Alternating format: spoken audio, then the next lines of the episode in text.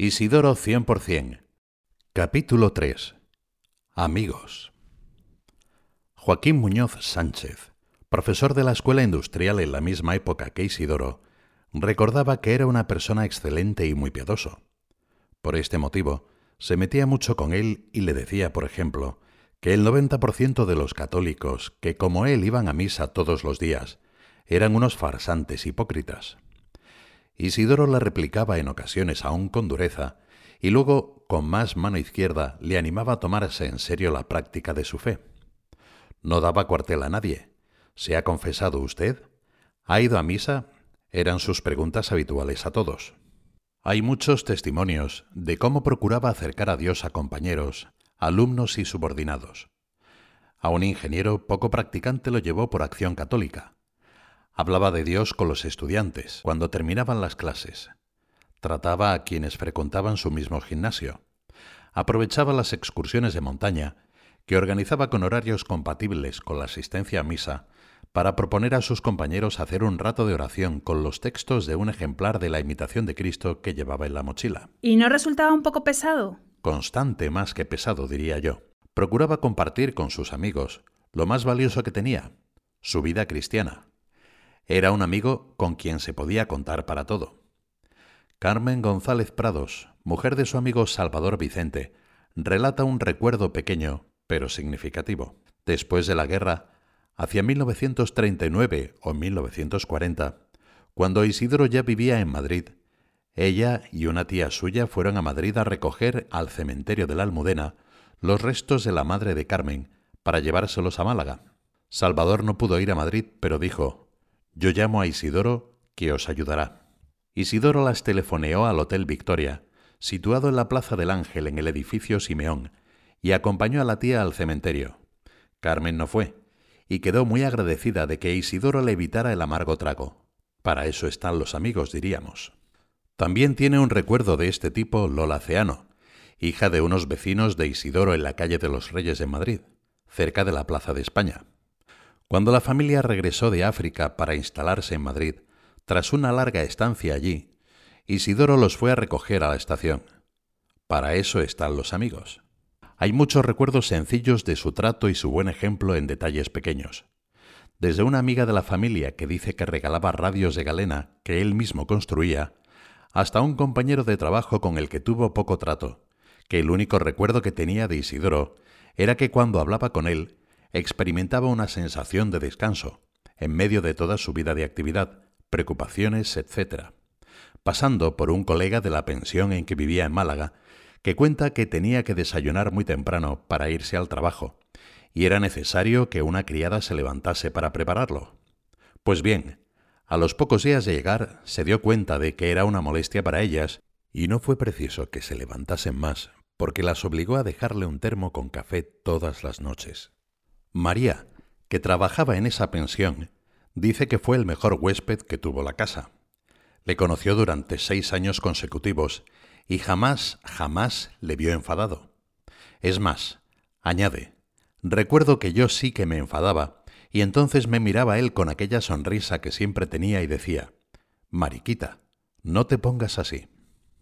Y un poco de todo en el testimonio de su amigo Antonio Lorenzo. Conocía a Isidoro Zorzano en Málaga durante el año 1931 por ser amigo de otros míos, tales como don Ángel Herrero, óptico, don Andrés Félez, ingeniero industrial, hoy director de la fábrica de azúcar Hispania. El hoy de este recuerdo es 1947. Don Antonio Caro, perito agrícola, etc. Pronto simpatizamos e intimamos debido a nuestra afinidad de gustos por ser ambos amantes de la naturaleza y de la vida al aire libre. Ingresamos en la Sociedad Excursionista de Málaga, en la que bien pronto se destacó ocupando la presidencia durante la etapa 1932-1933. La buena amistad que nos unía y la igualdad en gustos que antes indiqué nos animó a proyectar y realizar una excursión de los dos solos a Italia. Tenía unos deseos enormes de ganar el jubileo del Año Santo, para lo cual su confesor le había indicado las basílicas que había que visitar y en ellas los altares donde tenía que postrarse y las oraciones que habría que recitar. El viaje lo realizamos saliendo de Gibraltar en el transatlántico Rex hasta Nápoles, y de esta población a Roma, donde fuimos recibidos en audiencia por su santidad, y donde, con un gran fervor, ganó el jubileo como era su más ferviente deseo. Recorrimos igualmente Pisa, Florencia, Venecia, Trieste, Milán y Génova. Durante todo el tiempo que lo traté demostró una gran bondad y una igualmente gran religiosidad. Tal vez hoy diríamos piedad más que religiosidad, pero creo que se entiende. Vale, lo pillo. No era pesado, sino constante, y sobre todo quería a sus amigos. Además de animarle a tratar a sus amigos, San José María le encargaba visitar a algunos que se iban incorporando a la obra y estaban por Andalucía, como José María González Barredo, encargado de la Cátedra de Física y Química en el Instituto de Segunda Enseñanza de Linares.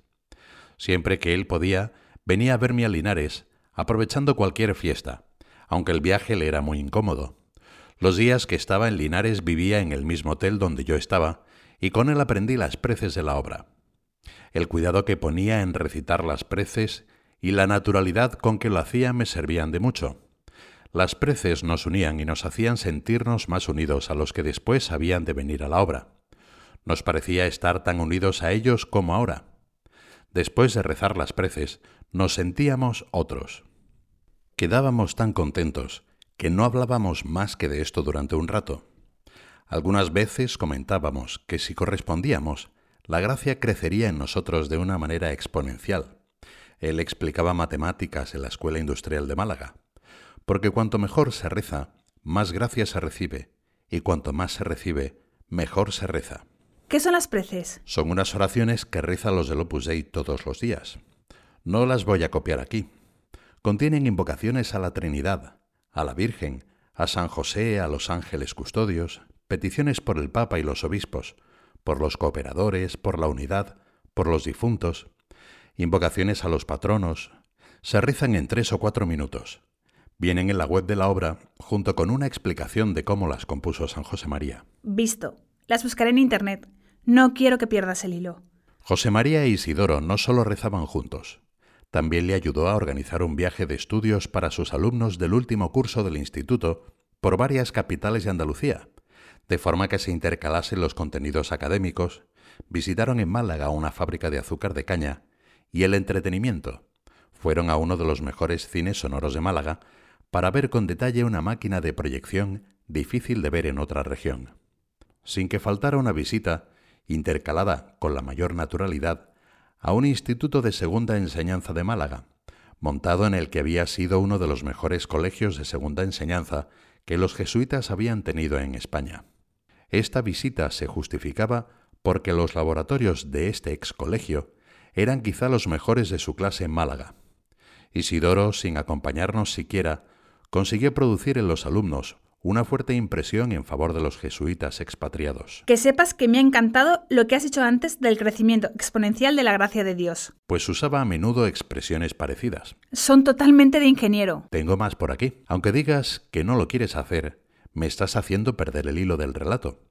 Pero habíamos quedado en centrarnos en lo que más te interesase, así que no te cortes. Y prepárate, que viene el ingeniero Zorzano en todo su esplendor.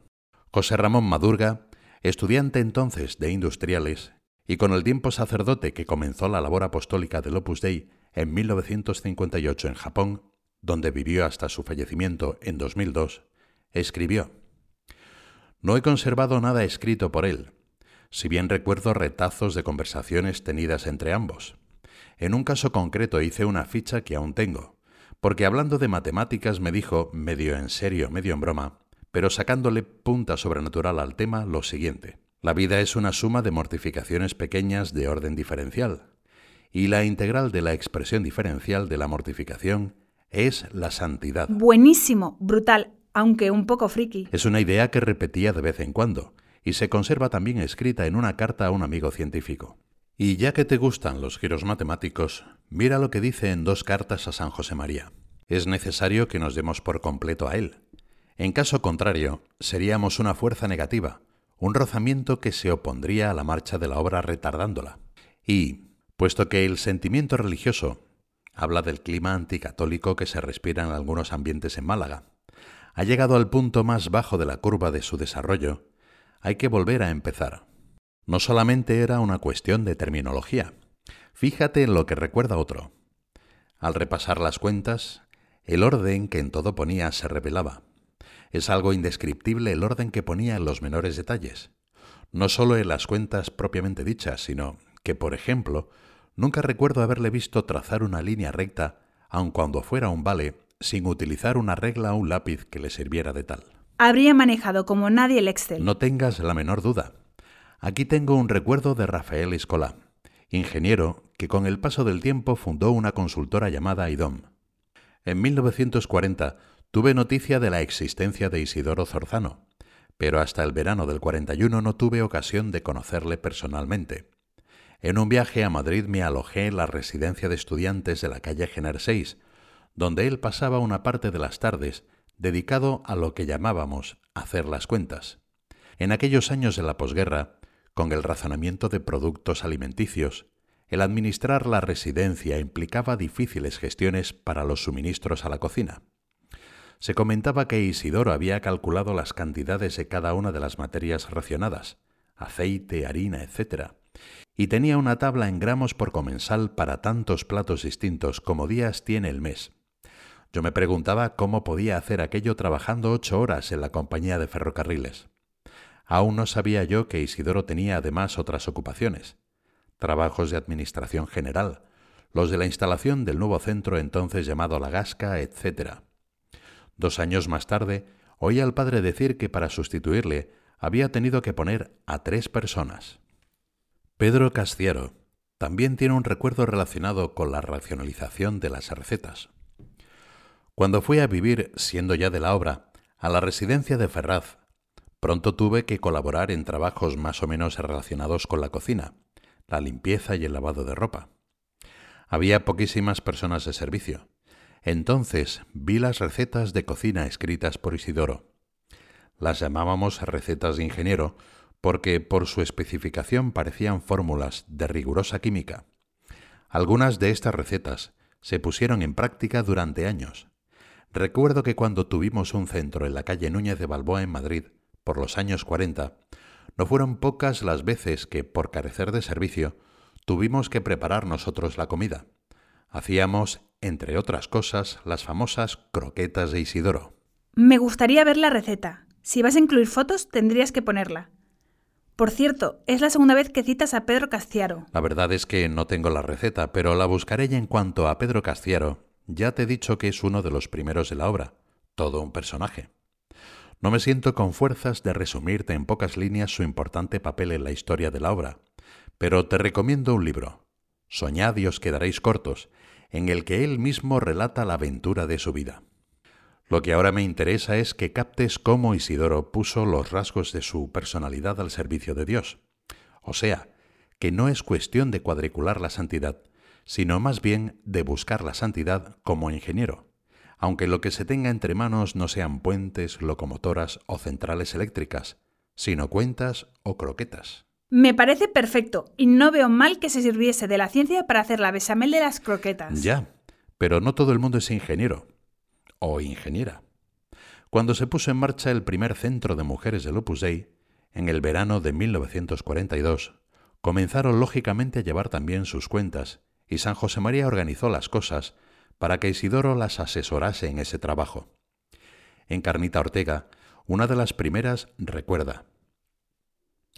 Estuve repasando con Isidoro las cuentas de nuestra casa, la víspera de declarar el médico su estado de extrema gravedad. Se le notaba fatigadísimo y andaba casi arrastrándose. Debía de tener unos dolores terribles, pero estaba tan alegre como si se encontrase muy bien, y sin que se le escapase ningún detalle, ni dejase pasar ninguna ocasión de enseñarme a hacer bien las cosas. Solía decir que los empleados que dependen de un sueldo, por no perderlo, procuran esforzarse en que todo vaya al día y primorosamente hecho, y que sería una falta de generosidad que a nosotros el amor de Dios no nos empuje a hacer por lo menos tanto. Encarnita también recordaba que le enseñó a trazar las líneas del libro de cuentas con ayuda de una regla, porque a mano nunca salían tan bien y que nosotros, por amor de Dios, debíamos dar mucha importancia a las cosas pequeñas. Isidoro valoraba mucho lo que cada uno podía aportar con su forma peculiar de ser, pero tenía una lógica predilección por lo que podían aportar los ingenieros como él, y también los profesores.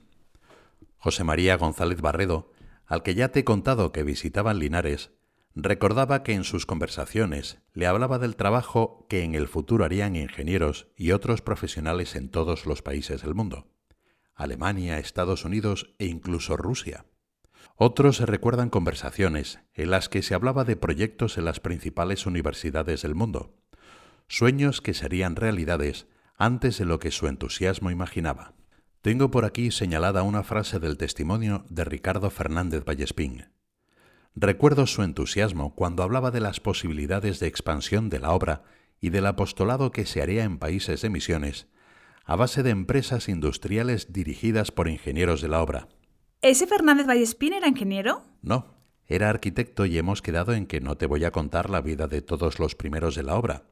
Tampoco me he extendido al hablarte de Encarnita Ortega, una mujer realmente extraordinaria, de la que debes leer cuanto antes una biografía. Lo que me parece interesante del recuerdo de Ricardo es la visión de futuro de Isidoro. En ese momento formaban parte de la obra unas docenas de personas.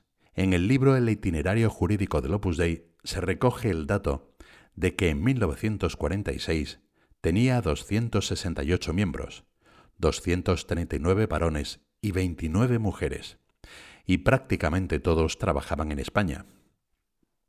Hasta 1958, 15 años después de la muerte de Isidoro, no fuimos a Kenia, y él ya hablaba del trabajo de la gente de la obra en países bien lejanos. Qué bonito, era un visionario. Bonito e incompleto.